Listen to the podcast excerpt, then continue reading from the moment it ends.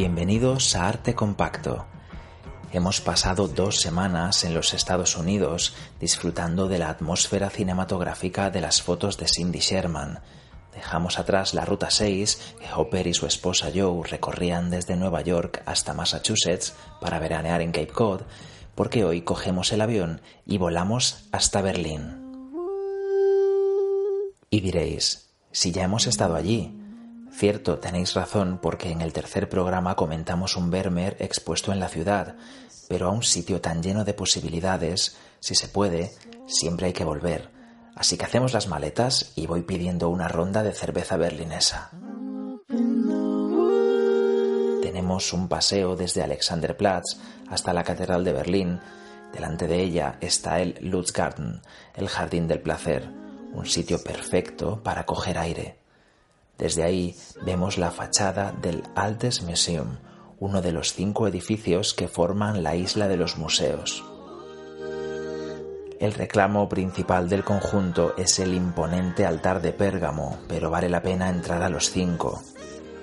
En el Neues Museum vamos a encontrar un tesoro arqueológico conocido como la Mona Lisa egipcia, el busto de Nefertiti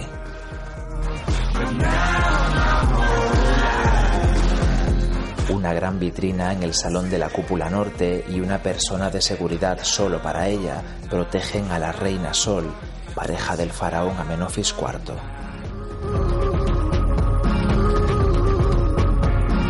Nefertiti es una figura rodeada de misterio. Su nombre significa la bella ha venido. Como gran esposa real tuvo una importancia crucial en la creación de la ciudad de Amarna, una nueva capital para Egipto, el lugar para el culto monoteísta al dios Sol Atón. Allí Amenofis IV cambió su nombre por el de Akenatón. Los sacerdotes de la religión politeísta tradicional lo tacharon de hereje. En 1336 a.C., cuatro años después de que el escultor Tutmosis modelase su busto, perdemos todo rastro de Nefertiti. Se cree, algunos expertos dicen, que ella misma fue faraona durante unos años a la muerte de Akenatón, justo antes del reinado de su yerno Tutankamón, que recuperó el culto a Osiris. Nefertiti fue una mujer de belleza delicada y atemporal, como podemos apreciar en el busto de Berlín, que está en muy buenas condiciones de conservación.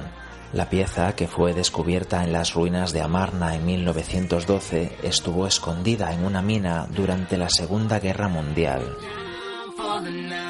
El gesto de la reina es suave, relajado, nada que ver con el hieratismo de periodos anteriores. Su piel está pintada de color marrón rosáceo y lleva una corona alta de color azul, decorada con una cinta. Tutmosis dio forma a la caliza y la cubrió con estuco de diferente grosor en cada zona, modificando el volumen de los pómulos y corrigiendo los pliegues de la boca y el puente de la nariz para crear una de esas obras de arte que están más allá del tiempo y del espacio. Gracias por estar al otro lado una semana más. Durante estos cuatro minutos que ahora terminan os ha acompañado Bernardo Pajares. Estamos en contacto a través de facebook.com barra arte compacto y también en Twitter.